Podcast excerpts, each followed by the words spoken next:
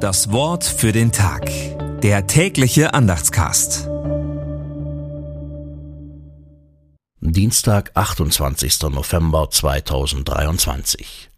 Später kamen auch die anderen Jungfrauen und sprachen, Herr, Herr, tu uns auf. Er antwortete aber und sprach, Wahrlich, ich sage euch, ich kenne euch nicht. Matthäus 25, die Verse 11 bis 12. Gedanken dazu von Andreas Weidle. Wer zu spät kommt, den bestraft das Leben. Oder Gott? Drinnen die Erwählten, draußen die Verworfenen. Drinnen die Ersten, draußen die, die immer zu spät kommen und das Fest des Lebens verpassen. Die Tür ist zu selber schuld. Jesus hat die unbarmherzige Scheidung in Gut und Böse, in Schwarz oder Weiß am eigenen Leib erfahren. Sein Kreuz stand draußen vor der Tür. Er teilte mit allen, die draußen stehen, den Hunger nach Leben, Freude und Dazugehören.